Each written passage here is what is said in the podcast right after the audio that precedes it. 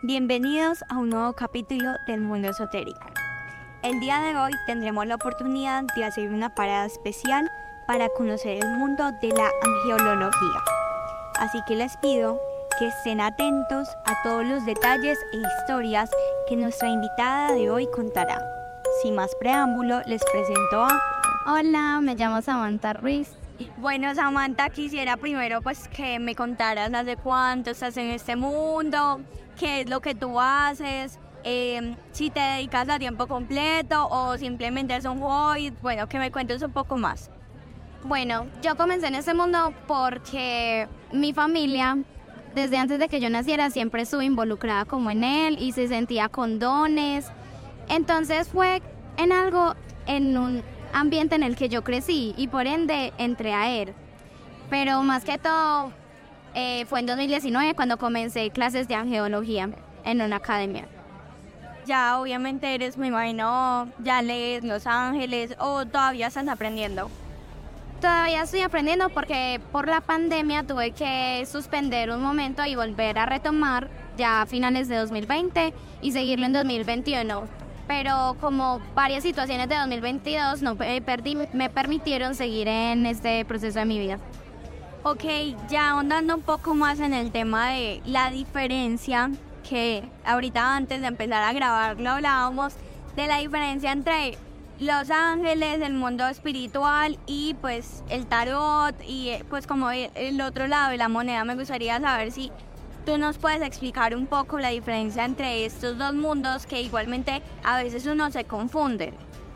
Bueno, primero que nada, el tarot eh, más que todo es de demonios, por decirlo así, de la muerte, de cosas que están del bajo astral. Pero el oráculo es de los ángeles, de los arcángeles y son mensajes que te da desde el cielo o que te dan el universo porque hay un contraste que siempre ha existido, que es la luz y la oscuridad. Entonces, el tarot, los endulzamientos, pues hacer como todo eso daño a las personas hace parte de la oscuridad. Sin embargo, cuando tú estás en la luz es cuando están con los arcángeles, los ángeles, la Virgen, porque también involucras la religión, no de la manera como la explica la Iglesia Católica, porque en la Iglesia esto es un pecado, sino que lo ven más desde otro contexto, como espiritual, ven el lado bonito y todo eso. Y cada cosa en el universo tiene un significado para la angeología. Cada olor, cada color. Por ejemplo, cada arcángel tiene un color y tiene un símbolo y cada día de la semana está con él. Ok, ya, eh, ya que mencionaste esto de la religión, aunque no es el tema principal de lo que vamos a hablar hoy, pero sí me interesa saber un poquito ¿Tú cómo has hecho para manejarlo? Si tú no perteneces a la iglesia o si por el contrario dices como no, así esto no se ha permitido, yo igual sigo yendo porque soy creyente o cómo, cómo se maneja eso en tu vida eh, tanto profesional como personal. Eh, la verdad, yo soy una persona demasiado creyente porque mi familia es creyente, me han impulsado a ir a la iglesia, a pertenecer a todo esto. Entonces es la típica familia que te dice, antes de dormirte, rece, se levantó, desde la bendición y son cosas así. Entonces, por el hecho de que me crié así, soy una persona que va a la iglesia, hago parte de un grupo juvenil, creo mucho en los ángeles, en la Virgen, entonces es algo que involucro mucho en mi vida, pues que tiene siempre un contexto demasiado grande para mí. Ok, em, tú ahorita me mencionabas que cada arcángel eh, del oráculo tiene como un día de la semana, tiene un símbolo. ¿Me podrías explicar un poquito más? Eh, porque yo, pues, en mi experiencia, eh, sé que cuando llegan los mensajes, dependiendo de la posición en la que esté, dependiendo de qué es lo que cargue, es un mensaje diferente. ¿Podrías explicarme un poco más sobre esto? por ejemplo, en la geología las personas tienen dones. Entonces, los dones son entregados por los arcángeles. Tú puedes tener a Saquiel, a Miguel, o pues son varios. No me acuerdo bien de los nombres, pero cada uno de ellos te da dones y cada uno de ellos trae un mensaje. Entonces, por ejemplo, un día de la semana que sea del Arcángel Miguel, ese es el día en donde tú le vas a dar la oración, vas a entregar tu día al Arcángel Miguel. El Arcángel Miguel es de color azul. Entonces, por ejemplo, acá ya venimos con los cuarzos. Si tú traes un cuarzo de color azul o un llamador de ángeles, que es como una bolita con cosito que suena, eh, eso simboliza como que está contigo. Tú nombras vender.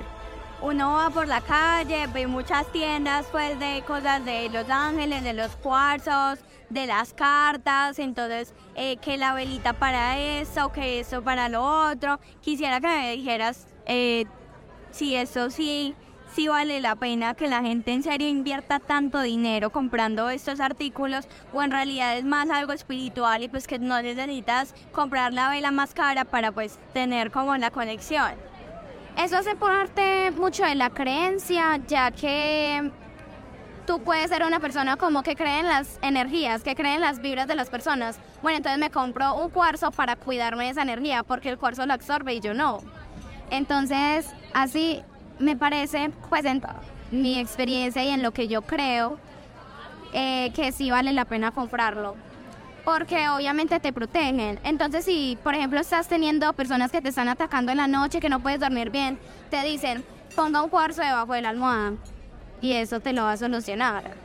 Por ejemplo, en la iglesia católica nos han criado mucho con prenderle una velita a la Virgen, a Jesús, en las procesiones vamos con la velita porque es iluminar el camino, es traer la luz hacia nosotros. Entonces no es que compres la vela más horrible, más cara, sino es la fe que tú le pongas a eso.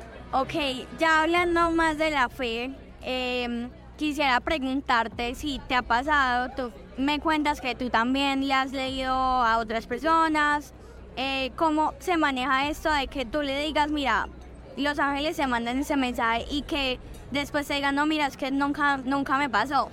O nunca, nunca sucedió lo que tú me dijiste que iba a pasar. ¿Tú cómo manejas eso? Eh, la verdad nunca me ha pasado eso. Porque siempre que leo las personas sean como, necesitaba ese mensaje, me define y es cosas como que en el interior de uno lo hacen sentir muy bien porque uno sabe que lo hizo con una intención de amor, que lo hizo con una intención de que esa persona encontrara el camino. Y al ellos poder darse cuenta de que sí, es muy satisfactorio para uno. Pero sin embargo, donde me llegara a decir una persona como que, ay, no, ese mensaje no me funcionó, no lo siento conmigo. Bueno, tú dices, ya vas a ver, en un futuro te va a servir el mensaje. Y si tú te pones a pensar en lo que te han leído. Por ejemplo, yo soy mucho con mi mamá, como, ay, mami, me van a leer las cartas. Mi mamá también lee runas. Y yo, ay, me van a leer las runas. Entonces, yo como, ay, no, eso no. Pero ya después de un tiempo uno se da cuenta que el mensaje sí era para otro, que el mensaje tenía un significado y que en el momento no era para ti, pero en un futuro sí. Tú mencionaste algo que me llamó mucho la atención, es pedirle a tu mamá que te lea las cartas. O sea, tú no te puedes leer tú misma las cartas. ¿Cómo funciona eso?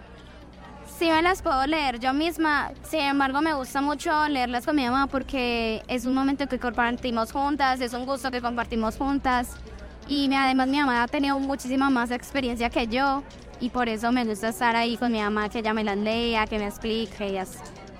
Ok, bueno, pues no sé si tengas alguna experiencia que me quieras contar eh, sobre alguna lectura que tú digas, me dijeron esto, pero no fui capaz de decírselo a esa persona, mejor cambió un poquito el mensaje o se lo dije de una manera más sutil para que no sufriera tanto, porque yo sé que los, los ángeles no siempre traen buenos mensajes, sino que también te traen mensajes tristes, dolorosos. Entonces quisiera saber si de pronto has tenido alguna experiencia con esto.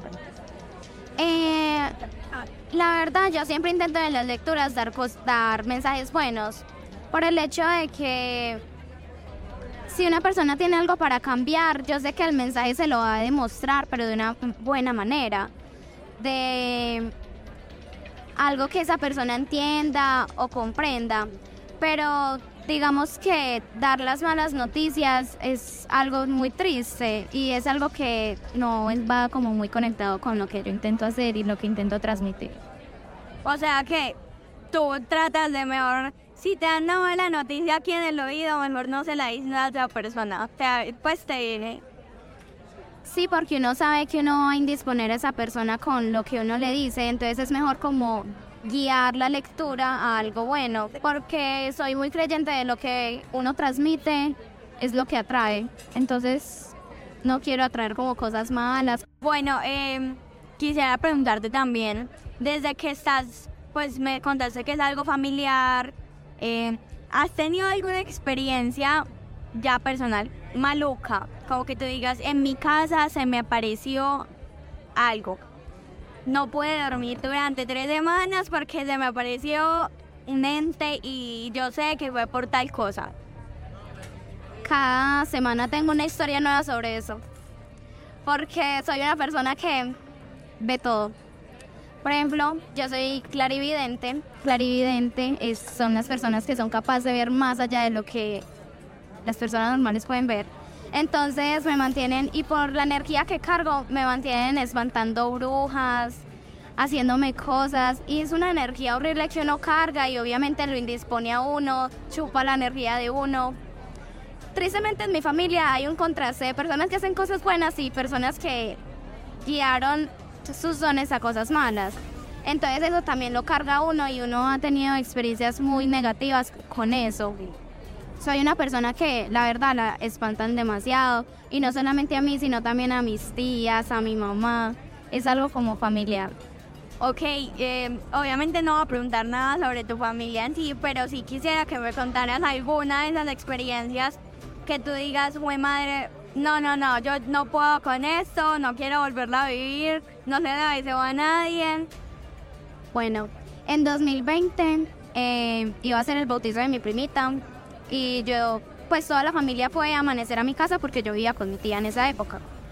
Eh, entonces yo estaba dormida y en la misma habitación estaba mi otra tía y mis primas. Mi cama era al lado de la ventana y eh, después de esa ventana seguía un patio. Y yo soñé que una persona le quería hacer daño a mi prima, que, pero se sintió tan real. O sea que ella no quería que la bautizaran porque al uno bautizar a los niños hay una protección ahí ya. Es, no es como de que te integran a la religión, sino que también hay ya una protección, están los ángeles contigo. Entonces ella no quería y estaba espantándome, mostrándome cosas muy feas.